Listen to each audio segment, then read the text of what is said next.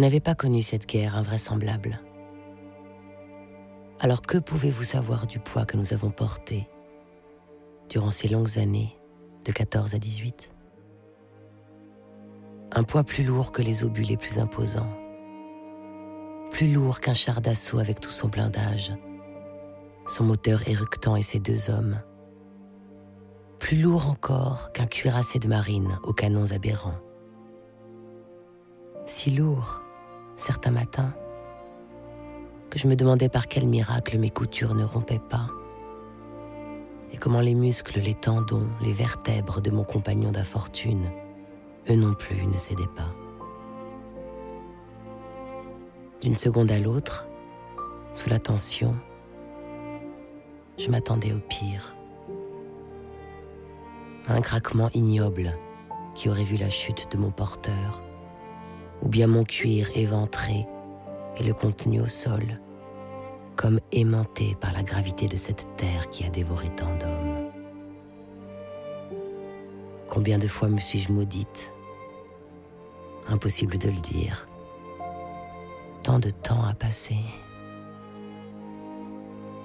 Je me revois simplement au pied de grandes maisons dont les murs de granit donnaient à leurs habitants, pour quelques secondes encore, étirés à l'infini, l'illusion de la sécurité. Pauvres êtres, rien n'aurait pu les protéger, pas même l'isolement d'une ferme ou la solitude d'un hameau.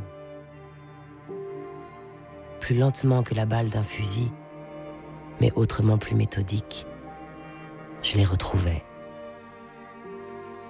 la main du facteur soulevait mon cuir tanné et fouillait mes entrailles pour en extirper une lettre que chacun, dans la pièce immobile, regardait soudain comme une grenade au mécanisme hésitant. Puis des doigts tremblants décachetaient la lettre, et là, aux larmes de joie ou aux sanglots, je découvrais avec soulagement ou horreur la vraie nature de ce que j'avais apporté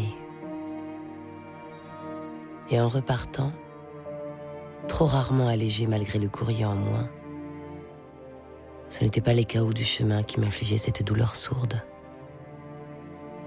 C'était de savoir qu'après mon passage, pour cette épouse ou pour ce père, pour ce grand-oncle ou pour ce fils, la lumière du soleil à travers les fenêtres insouciantes semblerait tout d'un coup une insulte le rire le plus innocent, une gifle.